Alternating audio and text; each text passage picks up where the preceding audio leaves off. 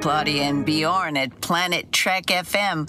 I am wishing you and all your listeners a really, really fun and happy rewatching of Star Trek Deep Space Nine. You know, when I think of the show now, I think of the connection that I have with all of you and how deeply meaningful that is. Happy viewing.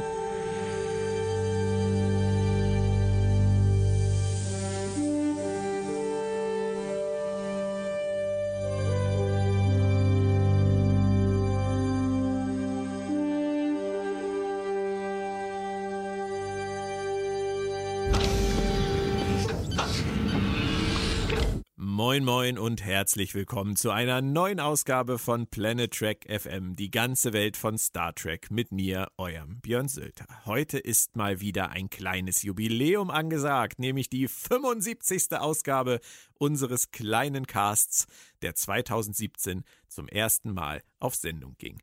Thema ist der nächste Teil unserer DS9 Re-Experience mit der Besprechung der Episode Babel, zu Deutsch Babel. Ich begrüße dazu meine bessere Podcast-Hälfte, Claudia Kern. Hallo Claudia.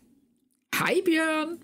Nach unseren äh, leichten Wortfindungsproblematiken vor zwei Wochen jetzt eine Episode über babylonische Sprachverwirrung. Ist das irgendwie komisches Timing?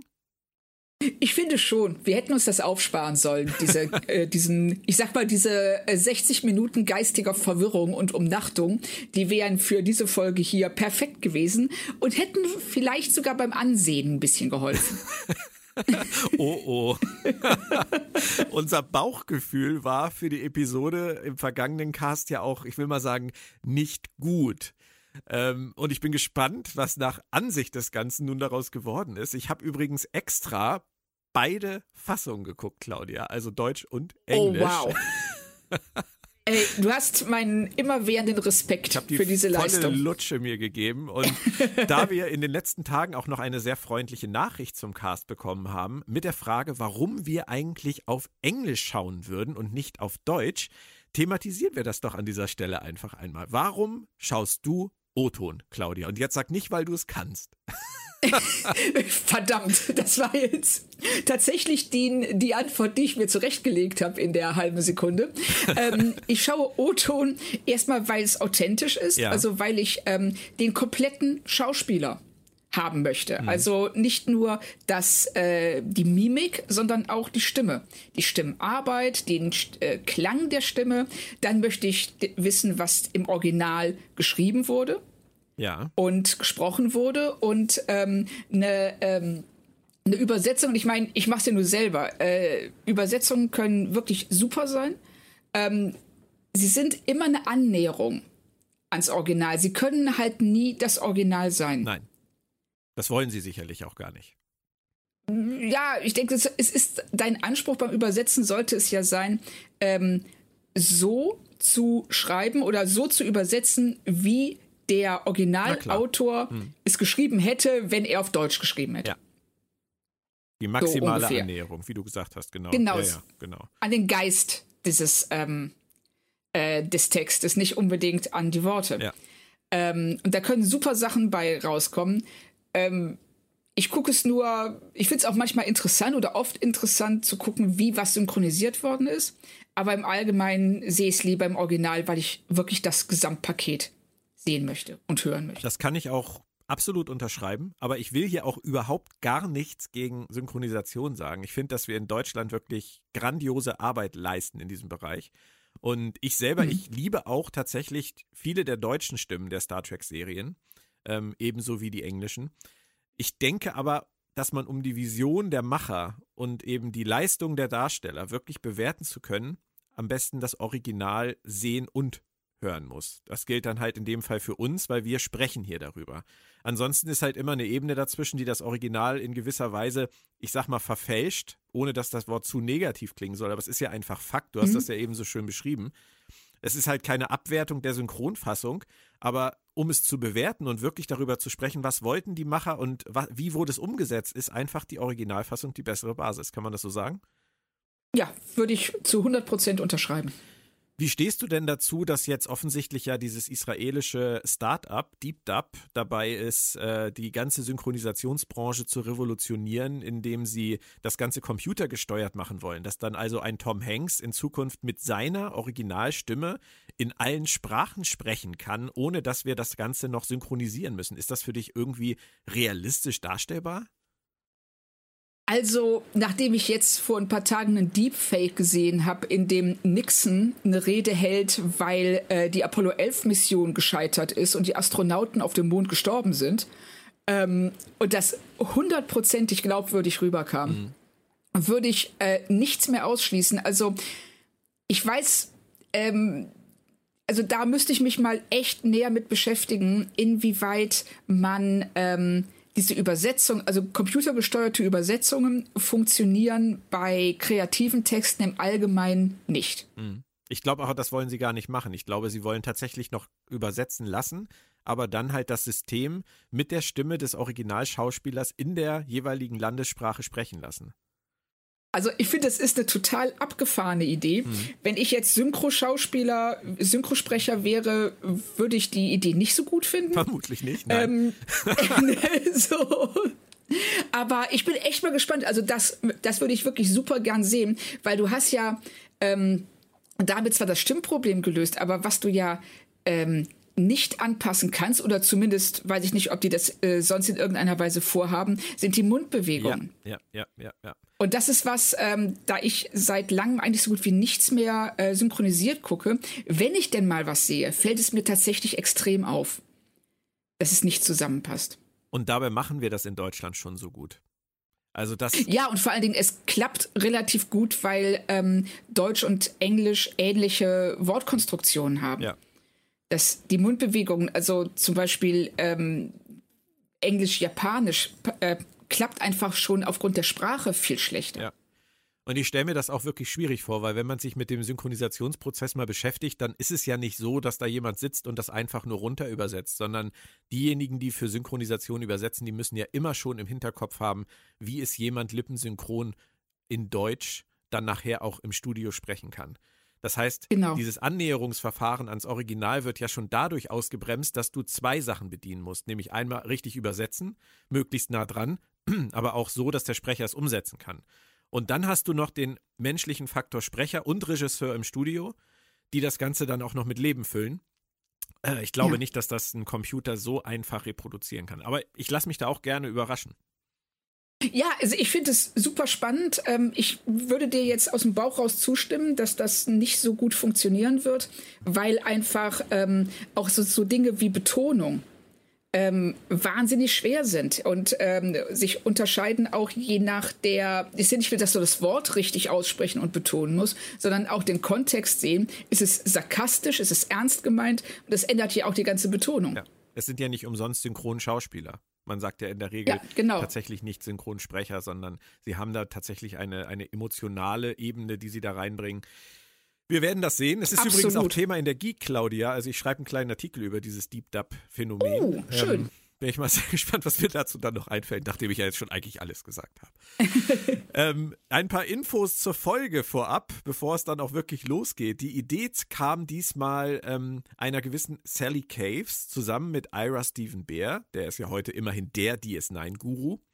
Ähm, Sally Caves hat bei TNG Barclay und den Begriff der Holosucht erfunden im Prinzip und hat die Episode Hollow Pursuits geschrieben. Ähm, Babel war ihr einziger DS9 und letzter Trackbeitrag, wobei man sagen muss, die Idee zu dieser Episode hatte sie halt schon zu TNG-Zeiten für TNG und Ira Stephen Bear hat sie letztendlich nur für Deep Space Nine weiterentwickelt und hat das Ganze dann auch noch an zwei Drehbuchautoren übergeben, nämlich erst Michael McGreevy und dann an Naren Shankar, der das Ganze noch umgeschrieben hat. Viele, viele Köche. McGreevy war übrigens der einzige für ihn war es der einzige Trackbeitrag und Naren Shankar, wissen wir alle, hat sehr viel für TNG gemacht und später sogar noch eine Voyager-Folge geschrieben, die ich sehr gerne mochte, eine frühe äh, Heroes and Demons mit dem Holodoc. Und heute ist er mit The Expanse zum Beispiel beschäftigt oder mit For All Mankind. Also der Mann ist immer noch relativ dick im Geschäft. Schaust du eigentlich Expanse, Claudia? Ähm, ich habe die ersten zwei Staffeln gesehen und ja. ähm, bedauere es total, dass ich es nicht geschafft habe, in die Serie reinzukommen. Okay. Ging meiner Frau genauso. Ne, meiner ja. Frau ging es genauso. Warum bist du nicht reingekommen? Ähm, weil, ähm, also ich finde die Welt super spannend und toll umgesetzt. Ähm, ich finde, die Dialoge sind ganz, ganz furchtbar geschrieben. Uh, okay. Und daran pralle ich immer wieder ab. Und das, ähm, ich versuche, also ich habe es mittlerweile zweimal versucht und äh, bin dann immerhin schon beim zweiten Mal eine Staffel weitergekommen als beim ersten Mal. Aber ähm, ich kann rein rational sagen, ja, das ist gut, aber ich finde, die Dialogqualität ist echt ähm, ausbaufähig. Okay. Ähm, also bei meiner Frau war das nicht das Thema. Sie ist nicht so richtig reingekommen in die Atmosphäre dieser, dieser Show. Für sie war das immer nicht, nie ganz klar, wohin das geht. Äh, der Flow war für sie immer relativ mhm. schwer einzuschätzen. Ähm, und ich kann das nachvollziehen. Also ich auch. Serie, die Serie ist von der Machart her kein Mainstream auf jeden Fall. Und ähm, man muss sich, man muss sehr, sehr viel investieren, denke ich, was dieses Setting angeht und das Worldbuilding irgendwie versuchen zu verstehen und schätzen, was die da machen. Ja. Ähm, wie ist es mit For All Mankind? Ähm, ist auf der Liste. Ich habe es tatsächlich noch nicht gesehen. Okay. Und du? Haben wir jetzt, haben wir gerade angefangen jetzt. Ich finde es großartig. Es ist ja, oh. Ron, ist ja Ron Moore. Ja. Und ähm, ich bin ja riesen Galactica-Fan, also ähm, und mhm. er hat bei DS9 ja auch echt gute Sachen gemacht und hat sich da auch äh, Leute jetzt geholt bei For All Mankind, wie zum Beispiel ähm, DS9-Autoren wie den, den Thompson und den äh, Weedle heißt er, glaube ich, und äh, mhm. Joe Minosky hat er losgeeist. Äh, der war ja erst bei Discovery, dann bei Orville und jetzt ist er bei For All Mankind. Ähm, das ist schon, das ist schon nett. Also dieser Mix aus real existierenden Personen und Ereignissen mit diesem, mit diesem cleveren Dreh, dass irgendwann in der Geschichte halt eine Kleinigkeit, vermeintliche Kleinigkeit zu einer großen Veränderung führt und dadurch alles anders ist. Ähm, das machen sie schon echt gut. Also cool. sehr stylisch, aber auch keine Mainstream-Serie, würde ich sagen. also, also ich denke mal, da, da komme ich, habe ich prinzipiell kein Problem mit. Ähm, und bin, also ich bin sehr gespannt. Also, wie bereits gesagt, steht auf der Liste. Ne? Du weißt ja, wie es ist. Ähm, die Liste ist lang, es gibt viele tolle Sachen zu sehen. Ja, ja. Und, aber ich, aber For All Mankind ist jetzt in dem Fall ganz nach oben gerutscht. Aber das hier ist äh, The DS9 Re-Experience. Wir sind vom Thema Ups. abgekommen. Paul Lynch äh, führte nach A Man Alone direkt wieder Regie. Ähm, drei stehen damit noch aus in dieser Staffel von ihm. Danach war für ihn dann auch Track Schluss. Soweit zu den Fakten. Wollen wir dann jetzt mitten reingehen, Claudia? Ja, tun wir das doch. Babel.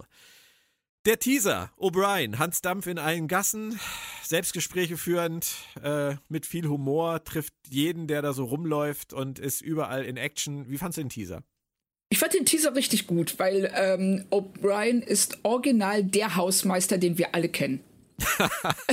so. Ja, das stimmt. Das stimmt. Er ist ein bisschen sympathischer als die meisten Hausmeister. Ich denke jetzt eher so an Schulhausmeister. Ähm, ah, okay. aber du hast recht. Er ist, er ist überall in Action und ich glaube auch, das ist das, was er gewollt hat, nachdem er auf der Enterprise ja nie den Transporterraum verlassen hat. Ja, richtig. Und das äh, dürfte auch Colombini als Schauspieler gewollt haben, dass ja. er ein bisschen mehr machen darf, als diese Regler hoch und runter ziehen. Und ähm, wenn er da von einer Krise zur nächsten geht und dann irgendwann völlig frustriert sagt, ähm, ich sollte vielleicht doch auf so einem Drohnenfrachter anheuern, weil keine Leute, keine Beschwerden.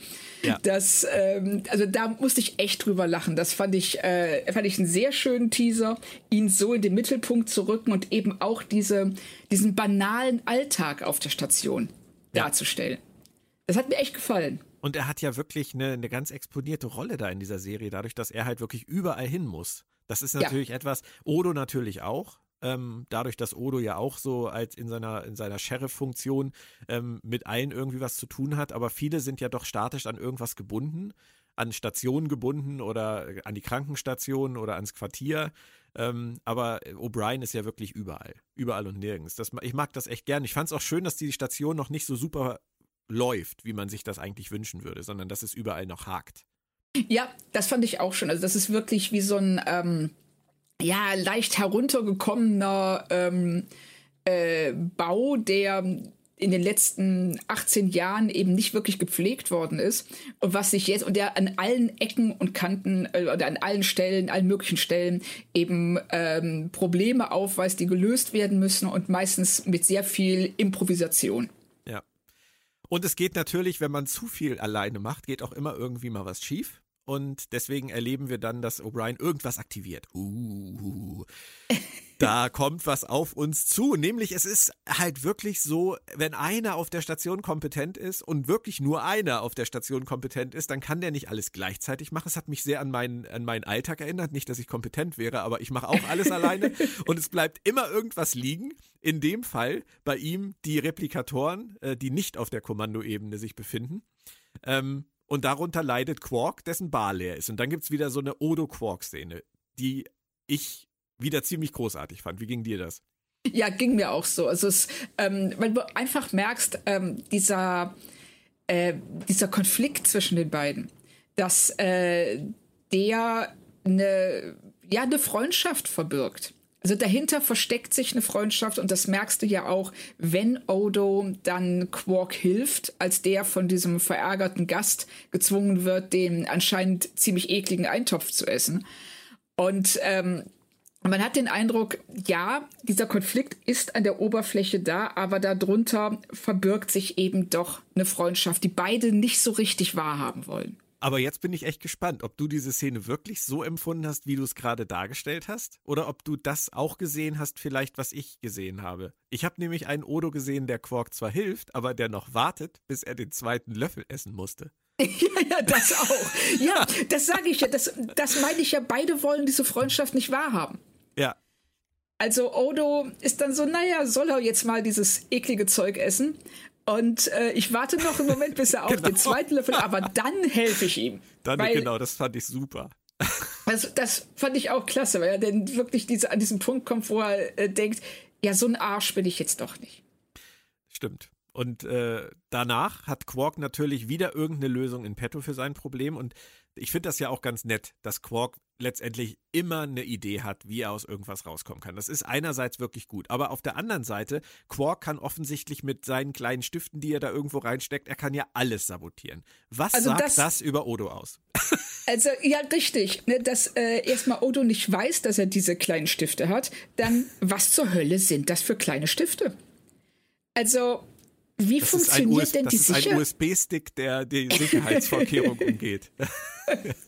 Anscheinend irgendwie Malware oder sowas. Genau. Aber dass er dann auch in, der, in, dieser Schublade wühlt, weißt du, so wie in der Küchenschublade, wo du die alten Kugelschreiber und die Gummis drin hast. so. Und dann zufälligerweise diese Level 5, glaube ich, war es, Sicherheitsabfrage. Ja. Das klingt jetzt nicht niedrig, Level 5. Also, aber, also da habe ich schon gedacht, was, Moment mal, es ist schon sehr, sehr seltsam. Aber das machen sie in der Serie immer wieder, finde ich, dass sie ähm, Quark auf Kosten von Odo clever aussehen lassen. Ja, das stimmt. Weil Odo ist eigentlich so ein prinzipientreuer und kompetenter ähm, Sicherheitschef auf dieser Station, der wirklich überall seine Augen hat. Ja. Aber er scheitert immer wieder an Quarks Gerissenheit. Und das kann einem im Prinzip nur sagen, ja, er hat offensichtlich Quark in den letzten Jahren wirklich zu einem besseren Kriminellen gemacht, zu einem zu Das wollte ich, genau, das, das wollte ich gerade sagen. Das, was er ähm, in der letzten Folge behauptet hat, stimmt tatsächlich. Er, er zwingt Quark immer innovativer und kreativer bei seinen, ähm, ja, sagen wir mal, Missetaten zu werden. Und ähm, dadurch macht er ihn zu einem besseren Kriminellen. Und Quark lernt ihn mit jedem Fehler, den er begeht, lernt er Odo besser kennen. Er hat ein kann, Monster geschaffen. Ja, ja, genau. Ist so ein Frankenstein, Frankenstein-Ferengi. Ja, das wäre ein schöner Running Gag, finde ich, für die Serie gewesen, wenn Odo immer so als, als Catchphrase, immer so am Ende von irgendwelchen Meetings gesagt hätte, ich habe alles im Griff und dann hätte irgendjemand gesagt, außer Quark. Ja, genau. Außer Quark. Aber nehmen wir das einfach mal zur Kenntnis. Ähm, O'Brien, der macht einfach weiter, der ist überall, der wird immer müder und äh, sowas geht ja in der Regel dann auch immer schief, das wissen auch wir. Ähm, man kann einfach nicht 24-7 für jeden da sein, das geht nicht.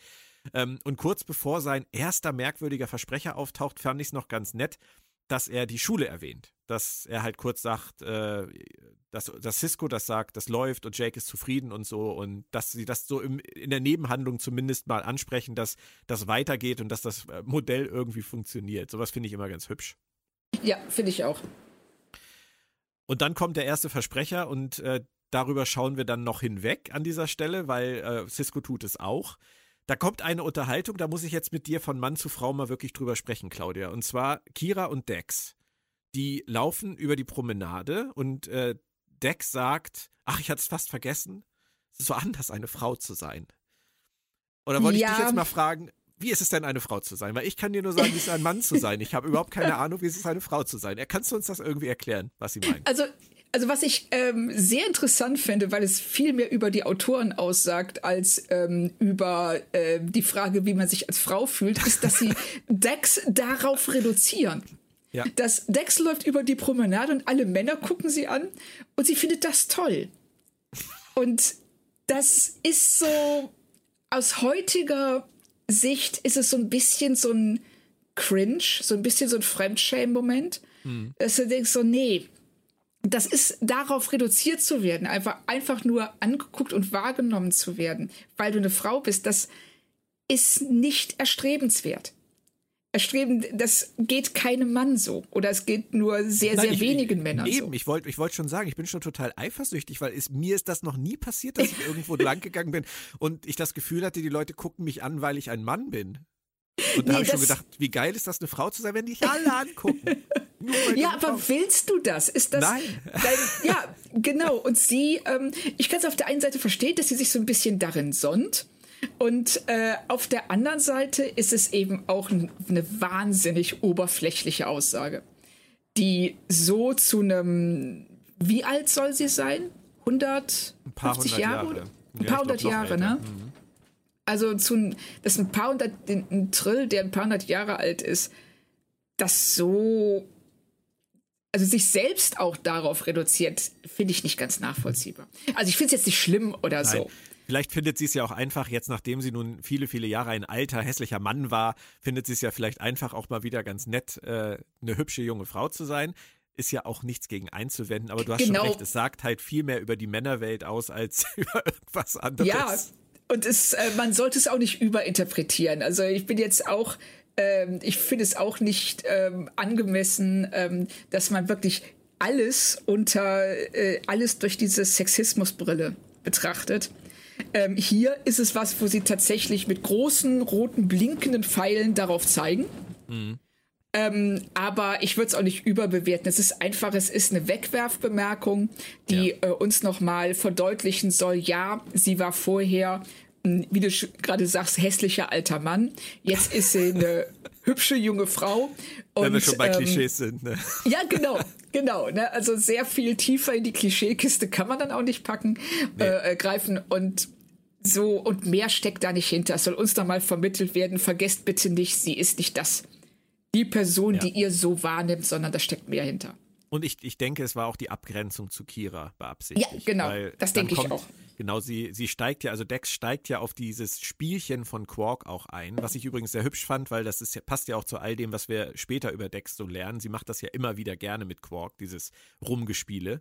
Ähm, ja. Und Kira ist da ja halt die, die völlig, der völlig andere Typ Frau. Sie, sie sagt einfach, nee, das ist nichts für mich, ich bin mal weg, ich habe hier noch was zu tun.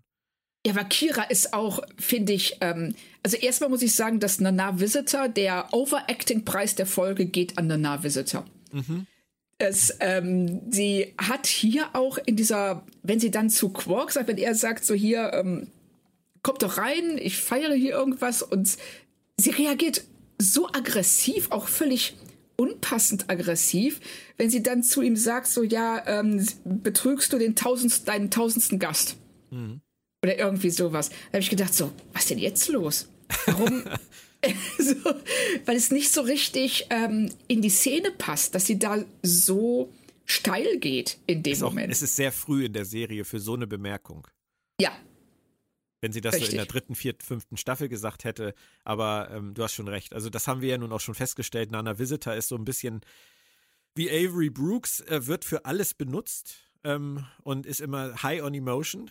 Also sie muss in jeder, jeder Szene muss sie immer Vollgas geben und das ist in dieser Folge sehr auffällig. Also das finde ja. ich, hat, das hat da wirklich schon angefangen. da kommen wir nachher noch zu, da hat sie so einige Momente, wo ich so gedacht habe, ja, das stimmt, ja. Okay, aber kommen wir zu jemandem, der sehr viel natürlicher äh, rüberkommt, nämlich Cormini, du hast das schon gesagt. Ähm, ich finde ihn wirklich toll in dieser Folge.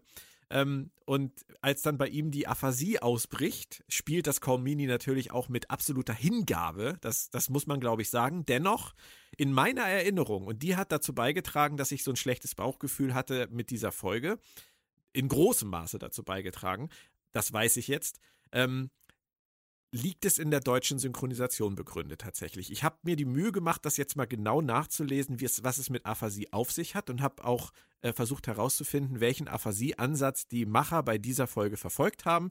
Und das ist offensichtlich die globale Aphasie.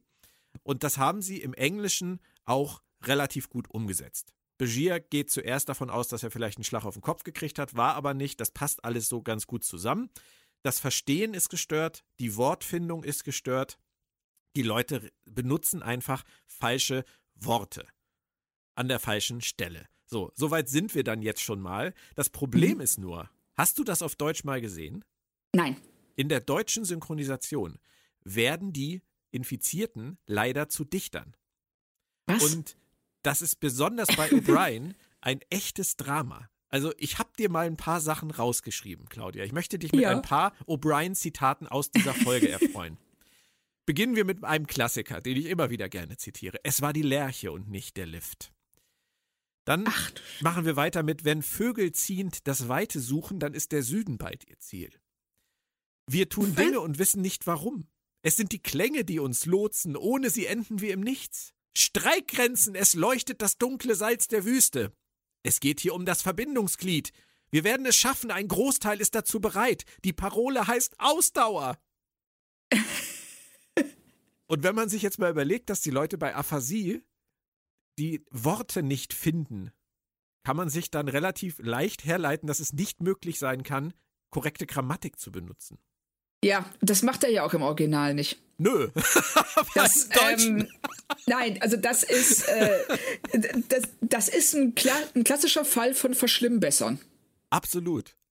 Ne, das, ähm, warum? Warum? Ich weiß es nicht, weil wahrscheinlich haben sie, äh, sind ja auch äh, die äh, deutsche Fernsehlandschaft neigt ja auch dazu, den Zuschauer gern zu belehren.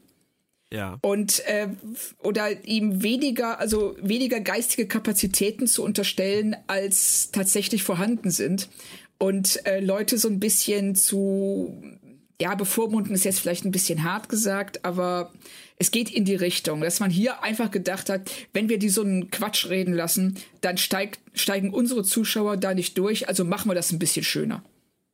Schöner, in Anführungsstrichen. Bitte. In Anführungszeichen, äh, ja, ja, genau. Also ich finde ich find das schon sehr hart. Also gerade auch, weil das ja so, so ein bisschen so wie möchte gern Prosa wirkt. Also das ist, äh, ich finde das grauenhaft. Und da ist O'Brien leider derjenige, der, der die schlimmsten Sätze abkriegt. Ja, O'Brien ist eben auch derjenige, der am meisten sagt in dieser Aphasiephase. so. Leider. Und wenn man dann halt ein bisschen nachliest, was äh, die Autoren damals so für Ängste und Sorgen mit dieser Folge hatten, dann war das größte Problem, was sie sich vorstellen konnten, dass das Geschriebene im Drehbuch nicht umzusetzen sein würde für die Schauspieler. Und da muss man, denke ich, sagen, im Englischen ist es okay, weil es halt auch absolut äh, in line ist mit dem, was man über diese globale Aphasie weiß. Das funktioniert schon, aber auf Deutsch ist es dann halt einfach leider, dadurch, dass sie das so umgesetzt haben, unfreiwillig komisch, zumindest für mich. Ja, also ich fand hier auch, die wissen schon, warum sie Colomini die größte Rolle gegeben haben und ähm, die meisten Aphasie-Sätze, ja. weil sie wussten, er kann das. Mhm. Und das ist schwer. Und die, ich glaube, da merkt man auch im Deutschen, dass die da an ihre Grenzen gestoßen sind, ähm, weil sie dachten, nee, wir müssen dem irgendwie Sinn geben, sonst ähm, reden wir hier einfach nur Einzelworte, die niemand versteht und ähm, das schnallt niemand und das ist eben auch wahnsinnig schwer zu spielen. Mhm. Und Colomini, du siehst ja auch in dieser ersten Szene oder nee, in dieser zweiten, wenn er ähm, wenn er ähm, auf einmal wirklich gar nichts mehr sagen kann, also seine Gedanken nicht mehr ausdrücken kann. Die Panik in seinen Augen. Ja. Und auch dieses fehlt es, er kann nicht mehr verstehen, was zu ihm gesagt wird. Er hat ganz klare Gedanken, das wird von Bashir ja auch betont, dass verstandsmäßig alles hundertprozentig in Ordnung ist. Nur es kommt nicht das raus, was rauskommen soll. Ja. Und Gruselige das, Vorstellung. Ja, total. Und er spielt diese ähm, Verunsicherung, diese Panik, praktisch in einem Körper gefangen zu sein, der dir nicht mehr gehorcht. Ja. Und das spielt er super. Mhm. Und dann können wir später dann auch noch mal auf Cisco zurückkommen. Ja, bitte. Nicht, nicht nur auf Cisco, aber wir kommen auch auf Cisco Nee, aber ich habe da nämlich so eine, so eine Theorie. Okay. Aber, okay. Ähm, übrigens, einer seiner schönsten Sätze, also von, von äh, O'Brien auf Deutsch in dieser Folge, ist dann am Ende einer Szene auch noch ernsthaft. Ja, verstehen Sie denn nicht? nein. Doch. Oh, So nach dem. Motto, ich, ich weiß nicht mehr, was ich sage, aber ich kann Sie noch fragen, warum Sie mich. Naja, egal. Wir, Ja, wir, das wir wollen ist, da nicht. äh, das ist in, in jeder Hinsicht äh, schiefgegangen. Die Parole heißt Ausdauer, das wissen wir jetzt. Ähm, aber wir gehen, glaube ich, wir gehen den englischen Weg, Claudia. Wir müssen so fair sein. Und damit sagen, sind ja. wir jetzt auch wieder am Anfang dieses Podcasts. Und lieber, lieber Freund, du, ich, äh, du hast uns gefragt, warum wir das Englische nehmen. In diesem Fall, glaube ich, muss man sagen, erklärt es sich von alleine. Also ähm, man tut der Episode einfach Unrecht, wenn man hier die deutsche Synchronisation als Bewertungsbasis heranzieht. Ja, das sehe ich auch so. Dennoch, ähm, auch die englische Folge macht komische Sachen, denn als es bei Dex anfängt, ich weiß nicht, ob dir das aufgefallen ist, realisiert Dex sofort, dass sie komische Sachen sagt. Dabei Ja. dürfte sie das selber gar nicht merken. Richtig, sie dürfte es e- erst merken, wenn jemand was zu ihr sagt, nicht wenn sie selber Genau. was sagt. Oder an der Reaktion der anderen. Aber Ja. die sitzen da an diesem Tisch und sie fängt an, irgendwas Wirres zu erzählen. Und in dem Moment, wo sie das erste wirre Wort sagt, spielt Harry Farrell das so, "Ah, oh Gott, ich rede wirres Zeug. Genau. Also auch die englische Fassung ist da leider in, in dem Fall Schauspielerinnen bedingt äh, ein bisschen neben der Spur, oder? Ja, auf jeden Fall. Also das ist wirklich so, als ob sie, ähm, ich weiß nicht, gerade in einer Live-Radiosendung ist und versehentlich ein echt fieses Schimpfwort raushaut und dann so, Ja. oh, was habe ich gesagt? Und Ja. das, so kommt das rüber bei ihr. Also sie geht da auch nicht wirklich in die Tiefe und es ist einfach auch vom Timing her der falsche Zeitpunkt. Ja. Sie hätte erst ähm, reagieren dürfen, wenn sie an der Reaktion ihres Gegenübers merkt, dass sie nicht verstanden wurde. Richtig. Das ist aber im Zweifelsfall auch Sache des Regisseurs. Ja, Und auf nicht jeden Fall. zwingend, nicht zwingend ihre Sache. Also äh, da muss man die Schauspieler, glaube ich, auch ein ganz kleines bisschen in Schutz nehmen. Aber geht's weiter mit der Handlung. Wir erleben dann, äh, wie Quark es geschafft hat, seine Bar wieder zu öffnen, denn da ist jetzt wieder Hochbetrieb. Und äh, zu diesem Zweck schiebt er in einer Szene einen 90 Kilo schweren Getränkewagen durch die Gänge. Warum 90 Kilo? Es ist Weil Odo. Es ist natürlich Odo. Und da, äh, also da musste ich auch echt drüber lachen. Er schiebt ihn so ganz locker so. Und ähm, ich möchte einfach nur wissen, dass ähm, passen Gestaltwandler ihre Masse an, ja oder nein? Weil sonst der 90 Kilo Getränkewagen wäre dann schon so ein bisschen verräterisch. also, Mann, ist das heute wieder schwer, das Ding. ja, genau. Mann, also. Es ist vielleicht doch Blei und nicht Edelstahl. Ja. Aber auf den Morphing-Effekt waren sie so stolz, dass der bisher in jeder Episode vorkam.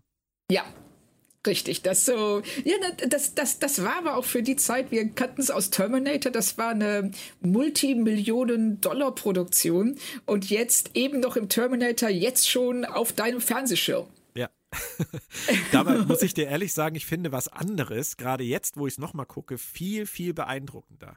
Also, ähm, es gibt da einen Schwenk in der Folge über die leere Promenade. Das mal auf der einen Seite. Ähm, da fand ich die Kulissen wirklich nicht gut. Bei diesem Schwenk Mhm. über die leere Promenade. Weil sobald die Leute dann nicht mehr rumrennen und diese Betriebsamkeit fehlt, siehst du halt einfach auch wie bei Babylon 5 an einigen Ecken und Enden halt, dass das Kulissen sind. Gerade jetzt Ja. in der ersten Staffel. Aber ich finde die Gänge und die Räume auf dieser Station, diese Architektur und vor allem diese indirekte Beleuchtung, die finde ich wirklich immer noch absolut großartig. Ja, es sieht super aus. Also und es sieht vor allen Dingen, wie du schon sagst, sobald du da Leute reinstellst, ja. sieht es auch aus, als ob da gelebt wird. Ja. Als ob das keine Kulissen sind. Wenn du die Leute wegnimmst, klar, ne, dann denkst du, okay, das sind Pappwände. Ja. Aber ähm, generell, die räumen auch durch ähm, den Einsatz von Grünpflanzen. Mhm. Die haben immer mal wieder, siehst du da irgendwelche Pflanzen, irgendwelche das Blätter, irgendwie. Keiko gewesen. Keiko, genau. Keiko hat so. endlich Genau, die Botanikerin hat endlich mal was Vernünftiges mit ihrem Studium angefangen, nämlich sie macht zu Hause schön. oh, mein Gott, ey. Nein, aber du hast, du hast recht, das machen sie wirklich sehr geschickt. Und mir ist das halt in dieser Szene, wo, wo Quark da durch den Gang rollt, ist mir das wirklich aufgefallen. Das sieht immer noch, also für mich, nur für mich sage ich das jetzt, ich würde das so immer noch jetzt gucken. Auch als aktuelle ja. Serie.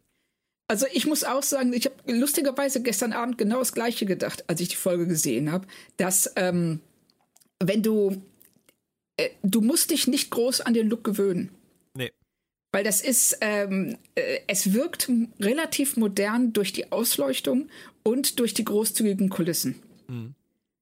Und ja. deshalb, die Leute laufen da durch ähm, eine Umgebung durch, die real wirkt. Und das ist ähm, gerade in einer Science-Fiction-Serie und in so einer künstlichen Umgebung wie einer Raumstation ein Effekt, der nicht leicht zu erzielen ist. Ja, stimmt.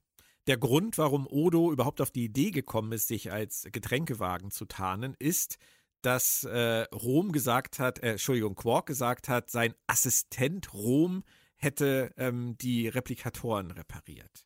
Ähm, erstens habe ich mich darüber gewundert, dass man seinen Bruder als Assistenten bezeichnet, aber das kann ja einfach nur irgendwie eine abfällige Art von Quark sein, Rom abzuwerten. Ähm, was dann aber noch aufgefallen ist, ist, dass Rom dann in dieser nächsten Unterhaltung zwischen Odo und Quark das erste Mal wirklich als Idiot bezeichnet wird. Ja. Er ist jetzt also offiziell ein Idiot. Das, ich finde das auch sehr schön, dass ähm, beide da nicht, äh, also das sofort so akzeptieren. Ähm, äh, Odo sagt, ähm, Rom's an Idiot. Und Quark ist so, ah, stimmt, richtig, ich hätte den anderen nehmen sollen. So. Ja, aber jetzt Nicht, kommt ja der. Sag ruhig. nee, nee, nee, nee, bitte, mach, mach weiter. Äh, aber äh, jetzt kommt ja der Witz des Ganzen, finde ich zumindest. Ähm, Odo kommt darauf, dass das nicht stimmen kann, weil Rom ein Idiot ist, seiner Meinung nach. Aber wir erfahren ja später, dass Rom eben, was technische Dinge angeht, kein Idiot ist.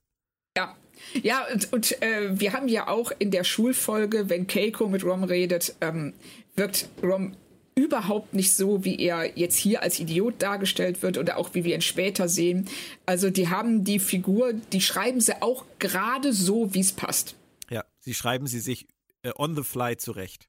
Ja, genau. Ja.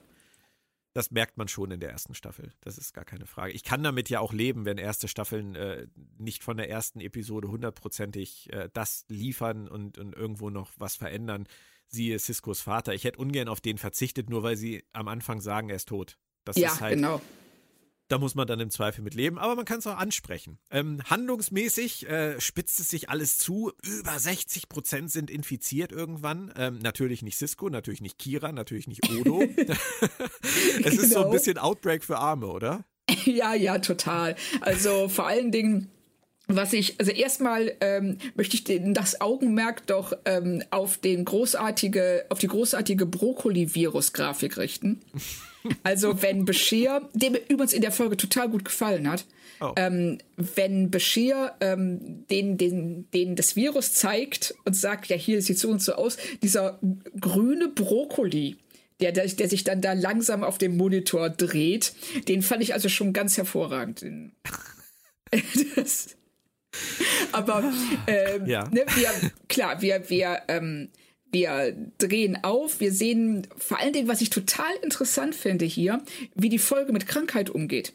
Ja. Weil die Leute sind ja nicht, die sind weder eine Gefahr für sich selbst noch für andere.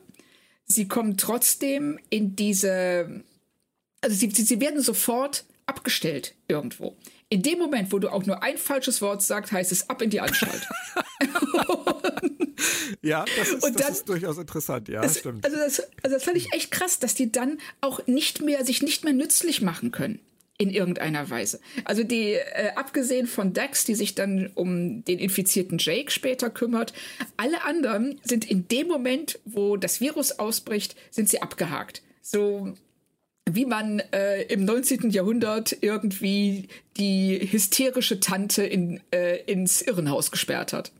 Ich komme da auch noch zu, weil mir sind da auch noch so zwei, drei Sachen aufgefallen, die ich nicht so richtig hundertprozentig verstanden habe. Aber es ist schön, dass dir das auch aufgefallen ist. Ja. Ähm, in der Nebenhandlung setzen sie ja auch schon das Enddrama der Folge an, in dem dieser Captain Jahil ähm, aus der Reihe tanzt und gerne die Station verlassen möchte. Düdüm. Ja, ja, also das war auch, vor allen Dingen, äh, wo der immer auftaucht. Der ist so ein bisschen wie die spanische Inquisition in dem alten Monty Python-Sketch. Du drehst dich um, zack, steht er da. so. Das, das, stimmt, das ist mir so gar nicht aufgefallen. Ähm, immer, immer, wenn sie ihn kurz brauchen, dann, äh, dann ist er da. Ähm, ja. Aber noch eine Sache fürs Protokoll. Ähm, ich habe gerade gesagt, Outbreak für Arme. Sie haben das da jetzt mit einem wirklich schlimmen Ausbruch zu tun. Sie verhängen eine Quarantäne über die Station. Aber was ich mich halt gefragt habe, es wirkt ein bisschen so, als hätten sie niemanden um Hilfe gebeten. Ich meine, Claudia, das ist absurd, oder? Ich, ja. Kein Sternenflottenschiff, Bajor, Cardassia, irgendwer, Vulkanier. Ich meine, das ist so ein bisschen so nach dem Motto Funkspruch, wir sterben hier, melden uns später wieder, vielleicht, wenn wir dann noch da sind. ähm, es muss doch irgendwelche schlauen Köpfe außerhalb der Station, außer Kira und Begier geben, die mithelfen können und unter Hochdruck mitarbeiten können, das irgendwie zu lösen. Richtig, das habe ich auch überhaupt nicht verstanden, warum die zu keinem Zeitpunkt versuchen, ähm, Ressourcen Föderationsressourcen ähm, äh, anzufragen. Also das Bescheer sagt, ähm, Sie haben ja eine Langstreckenkommunikation. Also das Bescheer sagt, hey, guckt mal, ich habe das und das soweit rausgefunden. Hier sind meine Daten. Vielleicht kann dieser gewaltige Wissenschafts- und Forschungsapparat, den die Föderation da aufgebaut hat, ein bisschen helfen. Ich meine, Kira Oder, holt einen Admiral aus dem Meeting raus, um, um zu sagen, Cisco nervt mich. Genau, ähm, um ihn aber, zu verpetzen. um ihn zu verpetzen. aber um, um denen mitzuteilen, dass sie sterben werden unter Umständen, weil es kommt dann ja auch noch Fieber dazu bei O'Brien. Es bleibt ja nicht bei, bei Aphasie, sondern es wird ja alles noch viel dramatischer und alle könnten sterben. Und, und nichts passiert. Ich meine, es kann ja sein, dass das im Hintergrund läuft, dass das logisch ist, dass die alle mit ins Boot geholt haben. Aber sowas darf ein Drehbuch auch mal erwähnen, oder? Also ich würde auch sagen, sie hätte ja nur einen Satz gebraucht. Also ja. Bashir hätte einfach nur, wenn er da steht und sagt, hier, ich habe das und das erarbeitet, einfach nur sagen müssen, ich habe meine Ergebnisse an äh, alle. Ja, genau, an das vulkanische Wissenschaftsministerium geschickt und warte auf deren auf Rückmeldung. Die, ich habe sie online gestellt, auf die DS9 Homepage. ja, genau. Please help. Soon. Ja. Ja, so. ja das, das fand ich halt irgendwie merkwürdig. Also ja. das haben sie irgendwie und, einfach vergessen. Und ja, haben sie, haben sie eindeutig. Und ich finde es auch ähm, sehr schön, wie ähm, lässig ähm, Cisco Kira sagt, dass in zwölf Stunden die Leute anfangen zu sterben. Mhm. Er geht ja da so an ihr vorbei und sie sagt so, und wie läuft? Er so, oh, ist cool, in zwölf Stunden werden übrigens alle Leute sterben. Und sie, ah ja, okay dann fange ich jetzt mal langsam an, mich darum zu kümmern. Aber ja, vorher ja, hat sie noch Zeit, äh, mit dem Finger auf die Cardassianer zu zeigen. Das ist natürlich auch ein ganz schneller Impuls bei ihr zu sagen, haha, das waren die bösen Cardassianer. ja, genau. Aber das verpufft ja auch sofort. Ähm, es waren die Bajoraner. Vor 18 Jahren ein Sabotageakt geplant an den Cardassianern. Finde ich ganz geckig war jetzt nicht wichtig. Was ich lustig fand, war, wie Odo sofort sagt, das war übrigens bevor ich hier Sicherheitschef wurde. Das, das fand ich auch so schön und ich möchte äh, auch noch mal kurz das Augenmerk richten auf dieses hervorragende Putzpersonal auf Deep Space Nine, weil an diesem Teil hier wirklich nicht mal ein Staubkörnchen haftet, nach, obwohl das da seit 18 Jahren hinter dem Replikator hängt. Also aber Odos, Odos Bemerkung ist wirklich großartig. Dass er direkt sagt so, ey, das war vor meiner Zeit. Ich hätte das natürlich sofort gemerkt. Weil es hat ja nichts mit Quark zu tun. Er, er hat Richtig. ja alles im Griff, außer Sachen, die mit Quark zu tun haben. Von daher ist oh, diese Bemerkung ja auch korrekt. Genau, und apropos Quark, diese äh, Szene in der Krankenstation. Ja, da komme ich jetzt so. Ah, da kommst, kommst du noch hin. Aber okay, bitte, alles ich, klar. mach du mal den ersten Schuss. Ich bin gespannt, was du sagen willst. Ähm, ich finde das, wenn er vor diesem Aphasie-Patienten steht und dann einfach nur dem Worte entgegenschleudert wie Hand, Geld, geben, Schulden und, und Cisco, genau, und Cisco kommt rein und fragt irgendwie so, sag mal, du glaubst doch nicht, dass Leute so tun, als hätten sie Aphasie, nur um dir, ähm, äh, nur um dir die Zeche zu prellen. Niemand ist so hinterhältig. Und dann Quark direkt sagt, ja doch, ich schon. Und du, und du merkst, sein Weltbild ist so, wenn ich dazu in der Lage wäre, sind alle dazu in der Lage. Ja. und Aber das fand ich. Ist, ja, das fandest du? Ja, äh, äh, ich fand das eben als Charakterisierung in dem Moment äh, für ihn total gut. Ergibt es jetzt Sinn, ist eine andere Frage, aber als äh, um ihn, um seinen Charakter stärker zu definieren, fand ich das super.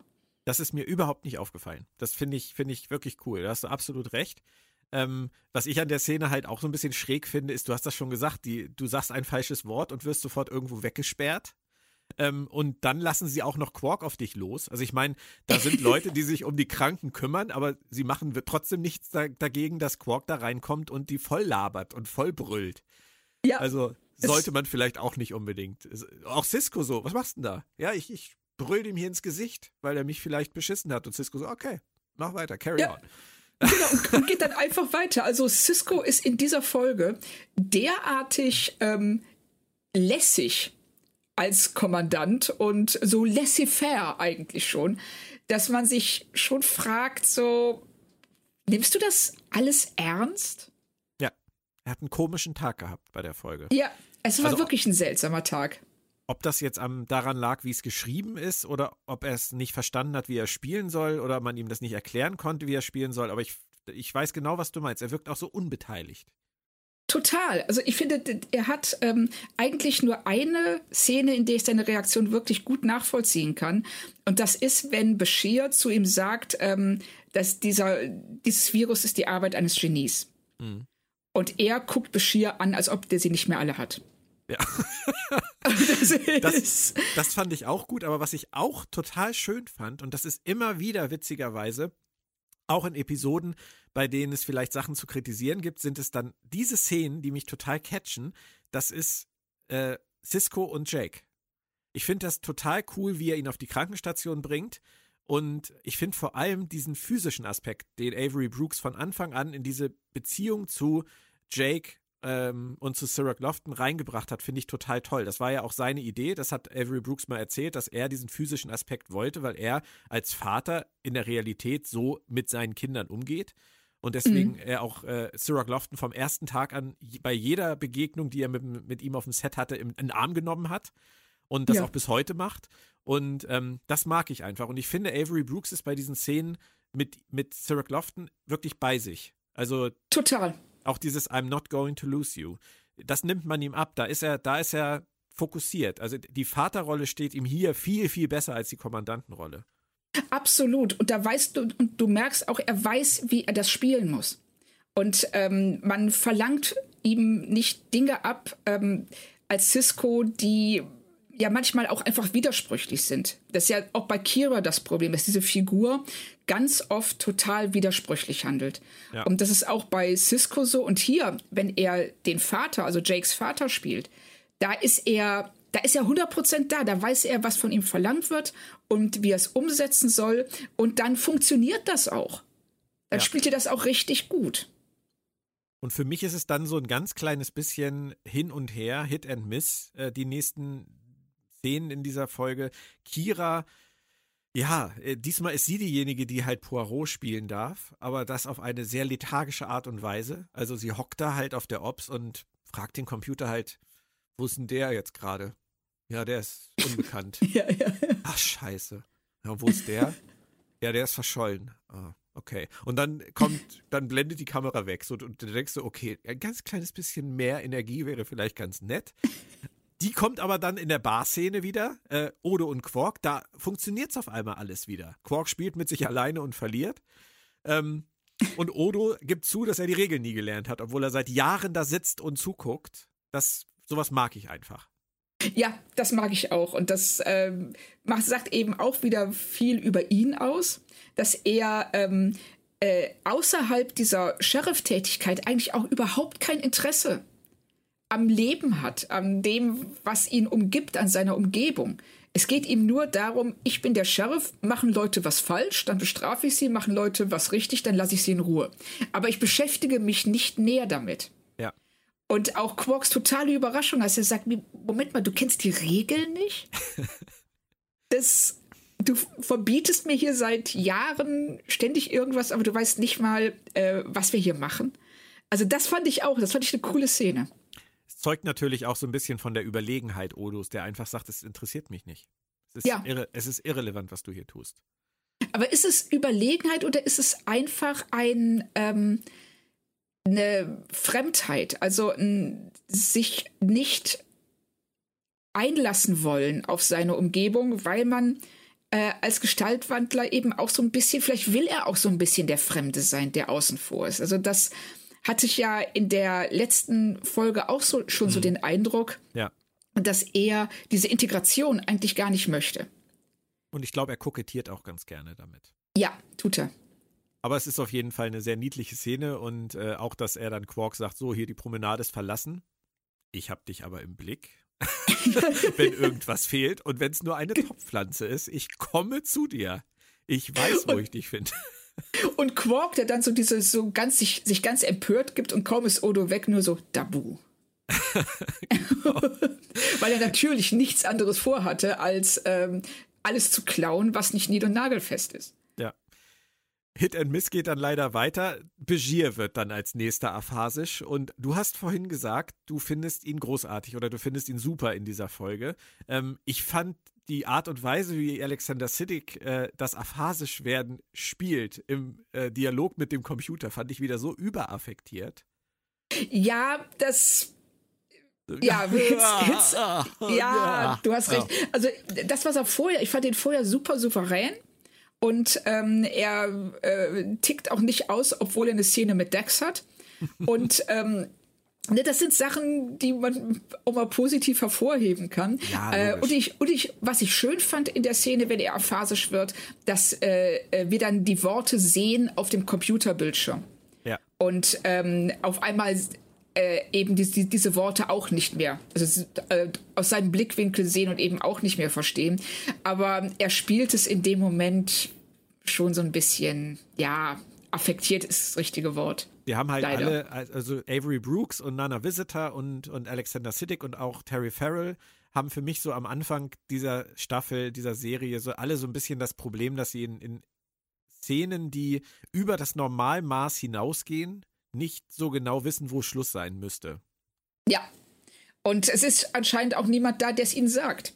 Ja, weil die wahrscheinlich alle selber noch dabei waren, das irgendwie für sich zu erfahren. Genau.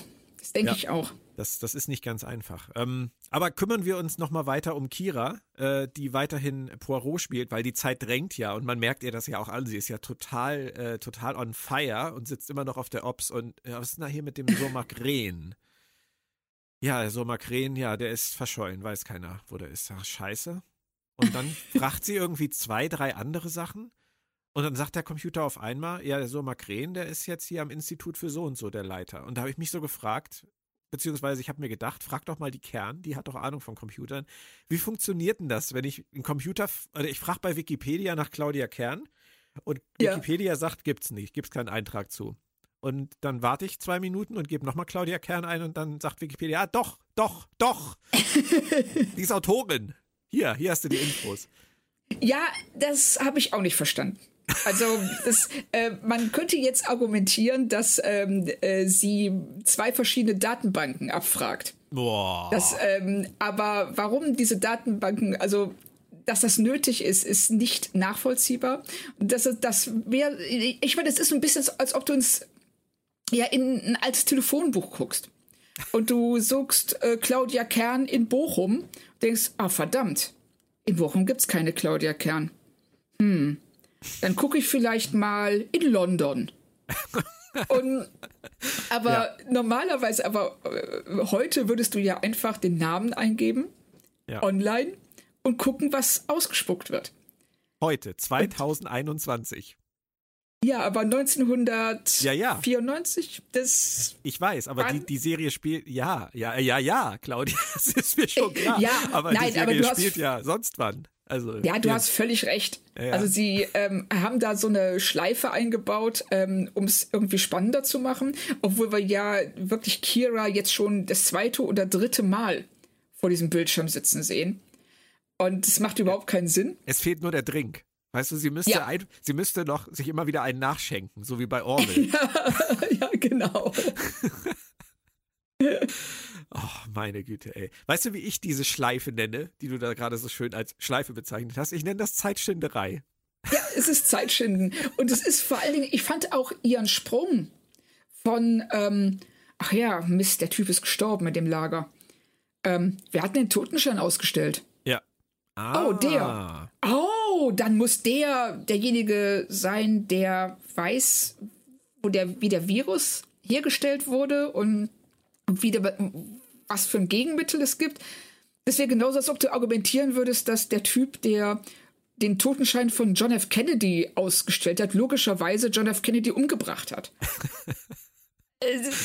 ja, sagen wir mal so, sie klammert sich an einen Strohhalm. Ja, aber wäre es nicht viel einfacher gewesen zu fragen, wer saß mit ihm in der Zelle? also, ja, das wäre auch eine Möglichkeit gewesen. Da hätte der Computer wieder gesagt, unbekannt. Wahrscheinlich. Genau, dann, dann hättest du, du gesagt dann, nee, jetzt mal echt Computer. Wer saß denn mit ihm in der Zelle? Na, okay, wenn du so fragst, der und der. Oh, übrigens sehr schöne bajoranische Namen, finde ich, in dieser Folge. Dikon Ellich und Sorgren. Ja. Konnte ich mir immer gut merken. Das ist so wie Kivas Fajo. Das sind so Star Trek-Namen, die man nie vergisst. Genau, das stimmt. ähm, Odo muss inzwischen die Ops schmeißen, fand ich auch sehr schön. Es ist offensichtlich niemand mehr übrig, außer natürlich Cisco und Kira und Odo. Ähm, der Rest ist komplett weg. Sogar äh, von Rom und Norg fehlt jede Spur, obwohl Ferengi ja scheinbar immun sind dagegen, aber niemand kommt auf die Idee, äh, Rom und Norg mal irgendwie zu fragen oder einzubeziehen. Und dann sagt Kira, sie hat's jetzt, sie fliegt dann jetzt mal los. Und Cisco sagt, nee, nee, und Odo sagt, doch, doch. Und dann lassen sie einfach eine Infizierte mit einem Virus, was offensichtlich tödlich endet, mit dem Shuttle wegfliegen, ohne zu wissen, warum. Hm? Ja, das finde ich total realistisch. Ich finde es auch schön, dass ähm, Cisco wieder seinen Körper einsetzt, um sie, er blockiert sie ja wirklich. Er blockiert die Tür, er, er will sie nicht durchlassen. Und dann sagt Odo einfach, Cisco, lass sie jetzt mal durch. Und er guckt Odo so an, so von wegen, hallo, hast du mich jetzt gerade Cisco genannt? Und nicht, äh, so. Und, Stimmt. aber dann macht er es. Ja. Und dann sagt er so, ey, ich kann die, ich, zu Kira, ich kann sie nicht auf den Planeten lassen. Sie so, ja, ich werde den Planeten auch nicht betreten. Haha. Und dann schluckt er das einfach und äh, sagt, okay, cool, dann viel Spaß. Er hat einen komischen Tag. Wir hatten das Er hat einen ganz, ganz seltsamen Tag. Aber bevor uns das weiter irgendwie stören konnte, drehen sie dann wahnsinnig am Actionrad, denn der liebe Captain Jahir, der taucht dann mal wieder auf. Jetzt ist er auf seinem Schiff, er ist alleine, seine ganze Besatzung ist schon krank und er will weg. Und jetzt haben wir unser Drama, jetzt haben wir unser Action-Element. Ähm, jetzt ist, äh, steht bevor, dass vielleicht irgendwie der, die Andock-Klemmen Klemmen sich nicht lösen lassen oder der ganze Andock-Ring explodiert. Das schon mal nach Zahlen jetzt, so zum Ende der Folge, oder? Ja, ein bisschen schon. Also sind da ähm, Sie haben gemerkt, also irgendwas fehlt hier noch. Ja, verdammt, es ist noch nichts explodiert. Wir haben äh, noch keine Bedrohung. Wir haben noch nichts angezündet. Also es fehlt was in dieser Folge, was wir jetzt unbedingt nachholen müssen. Ja. Und das ist so konstruiert und aufgesetzt. Das hätten sie sich auch eigentlich echt schenken können. ja, es wäre auch wirklich ohne gegangen. Und äh, nachdem ja. dann ja alles so irgendwie äh, zumindest in die Wege geleitet ist, darf dann jetzt auch endlich Cisco krank werden. Und an der Stelle fiel mir auf, dieses Aphasie-Virus, das wirkt sich offensichtlich wirklich sehr unterschiedlich aus. Also O'Brien, äh, in dem Moment, wo er das kriegt, wird er wahnsinnig redselig. Während Dex äh, sofort sehr irritiert wirkt, ähm, Jake wirkt recht müde, Bashir wird auch müde und jetzt kommt was Neues dazu. Cisco äh, wird krank und offensichtlich bekommt er davon Rückenschmerzen. er fängt auf einmal an, sich da an seinem Puls so, so mm, oh, oder Bauchschmerzen vielleicht auch. Ja, er krümmt sich da zusammen und ähm, man hat auch den Eindruck, dass, äh, also ich stelle mir das so vor, dass er zu dem, zum Regisseur gegangen ist und hat gesagt, pass mal auf, den Scheiß hier, den der Colmini gemacht hat, den spreche ich nicht. Also ich möchte bitte, ne, wenn, wenn, dieses, wenn ich dieses Virus kriege, fünf Sekunden, ich sag einen Satz und dann werde ich ohnmächtig. Alles klar? genau so wirkt das auch. Aber weißt du, ja, dafür, ne? dafür finde ich umso großartiger, wie Odo darauf reagiert. Oh, I see. Ja, genau. So. Und er hat ja auch noch ein Ass im Ärmel. ruft dann ja nach Hilfe und dann bekommt er ja auch Hilfe in Form von Quark. Quark, natürlich. Ja, großartig. Und Quark macht dann die Ops und man, man sieht Armin Scheimerman, finde ich, total an, wie begeistert er davon ist, alleine auf der Ops zu sein. Und ja, er hat halt wirklich diesen Moment, in dem er alles rettet. Er ist nicht mehr der lästige ähm, Kleinkriminelle, sondern er ist der Retter der Station und darin sonnt er sich natürlich total. Ja, dabei steht er da ja eigentlich nur rum, während Odo den Action Hero geben darf ähm, und Shahil retten kann auf seinem Schiff und hier noch einen Schalter drückt und da noch einen Mechanismus betätigt, fast wie in so einem Escape Room. Und ja, jetzt muss stimmt. ich noch hier die Andockklemme links und rechts und oh, und die Musik und 20 seconds, 10 seconds, 5, 3, 1. Und es geht natürlich alles gut, aber Quark hatte schon, glaube ich, Angst um ihn, oder? Ich denke auch. Also er ist, äh, er ist ja wirklich auch nervös, als ähm, während Odo da unten ist. Und ähm, und er fragt ja dann auch direkt nach, Odo, ist alles klar? Bist du noch da? Sag was. und das ist, äh, das fand ich also auch von ihm schön gespielt und äh, es ist eben auch wieder was, was die Beziehung zwischen den beiden definiert. Ja, absolut.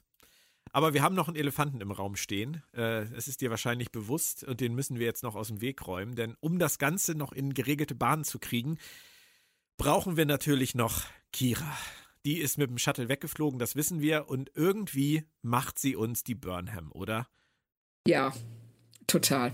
Also das ist wirklich, das ist ein echter Michael Burnham-Moment. So, ich mache jetzt, was ich will. Das haut hin, auch wenn es eigentlich nicht hinhauen kann. Aber da die Autoren es so wollen, haut es hin. Ich rette alle innerhalb der letzten zwei Minuten. Und ähm, ja, mache das ohne Rücksicht auf irgendwen zu nehmen. Ich meine, du musst dir erst mal überlegen, sie entführt ihn einfach. Ja. Und erfährt dann erst, dass er nur sechs Monate im Untergrund war und eigentlich gar nichts weiß. Also im Prinzip hat sie einen ihn. komplett Unschuldigen entführt. Ja, sie, sie nicht nur, dass sie ihn entführt, sie bringt ihn in Kontakt zu sich, mit sich selbst, äh, infiziert ihn damit, also ist es potenziell äh, äh, ist sie für seinen Tod verantwortlich, wenn sie diesen, dieses Gegenmittel nicht rechtzeitig ja, finden. Und wie reagiert sie? Das ist ja, das hatten wir vorhin das Thema, Nana Visitor. Nana Visitor spielt das richtig, richtig unsympathisch. Total. Richtig, sie spuckt ihm die Worte geradezu vor die Füße, so nach dem Motto, ja, wenn sie dann schon nicht helfen wollen, helfen sie wenigstens sich selbst, ne? Sie sind nämlich infiziert. Ja. Da habe ich auch gedacht, so, was machst du denn da, Kira? Du bist hier, du bist die Gute, hallo. Das so, das kann sie nicht bringen. Also, weil ist das er der hat Stress? nichts. Vielleicht, vielleicht ist es ja auch das Virus, das bei ihr eben dazu führt, dass sie sich völlig irrational verhält ja, und ähm, weil das ist irrational. Ja. Und, der, und er ist ja auch, äh, er sagt ja auch ganz klar, du, pass mal auf, ich war da sechs Monate, ich habe davon keine Ahnung. Und anstatt sie dann sagt so, ey, das ist jetzt blöd, aber ich habe dich gerade infiziert, also tut mir echt leid, weil ich wirklich so sicher war, dass du das weißt und dass ich Druckmittel gegen dich brauche. Also, sorry. Und sie fällt im genau richtigen Moment aus, nachdem sie ja. ihn entführt hat, ihn zur Station gebracht hat und ihm alle Infos gegeben hat, die wichtig sind, damit er auch wirklich motiviert ist. Ähm, aber man muss dann jetzt an dem Moment, in, an diesem Punkt der Handlung sagen, die Idee der Crew die Station zu retten, erschöpft sich in einer Entführung. Ja, darauf läuft es hinaus. Das, äh, und es ist ja nicht mal die Idee der Crew, es ist ja nur ihre Idee. Niemand sonst hatte die. Niemand hat irgendeine Idee. Sie sagt, ich mache das jetzt, ich entführe diesen Typen, der den Totenschein ausgestellt hat, weil, warum nicht? Und, und dann funktioniert es auch. Aber niemand sonst denkt ernsthaft darüber nach, wie man diese Station retten kann alle ergeben sich im Prinzip ein bisschen in ihr Schicksal. Völlig. Ja. Auch, Und, dass man. Bitte.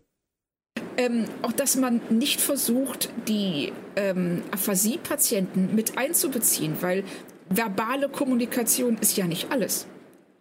Also, wenn, dass man versucht, irgendwie ähm, auf deren Verstand zuzugreifen.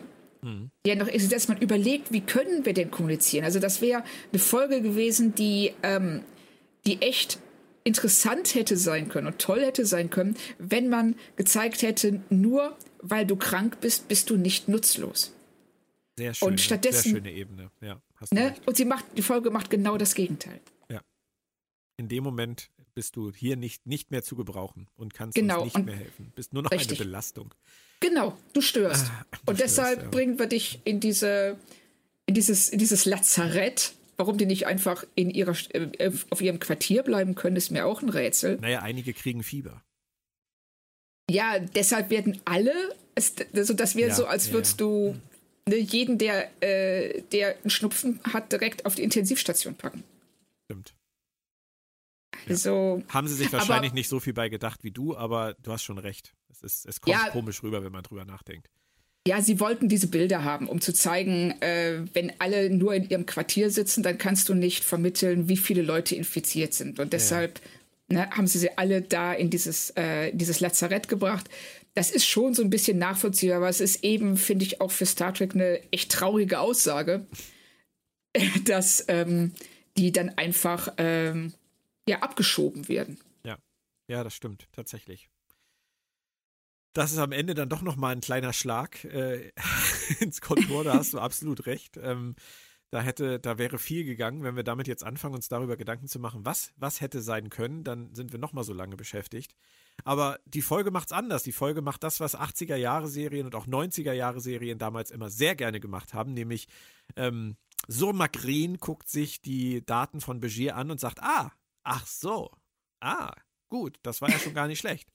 Dann kriege ich das, glaube ich, hin. Und dann kommt die Überblendung zu Station Log. Das war's. Alles ist wieder ja. gut, es wird langsam wieder normal. Ähm, wo Sormak Ren abgeblieben ist, ob er Kira verklagt hat oder die Sternenflotte verklagt hat, werden wir nie erfahren. Ähm, Wäre vielleicht ganz nett gewesen zu sagen, auch Surmak Ren wurde wieder nach Hause gebracht. Aber das tun sie nicht, sie machen nochmal den Kaffee-Gag äh, den Avery Brooks dann zum zweiten Mal äh, zu drastisch spielen darf, in meinen Augen. ja, stimmt. Also der spielt es wirklich. ja, als ob O'Brien jetzt gleich direkt degradiert wird. Ja. Oder vors, genau. vors Militärtribunal gestellt wird, weil der Kaffee scheiße ist. Aber süß fand ich es trotzdem. Ist es und es ist eben auch, ähm, das symbolisiert für uns, es ist wieder alles normal, wenn man sich über, nur über den Kaffee aufregen kann. Richtig. Wie würdest du denn die Folge letztendlich ein einordnen, jetzt am Anfang der Staffel, am Anfang der Serie im Vergleich zu den anderen bisherigen?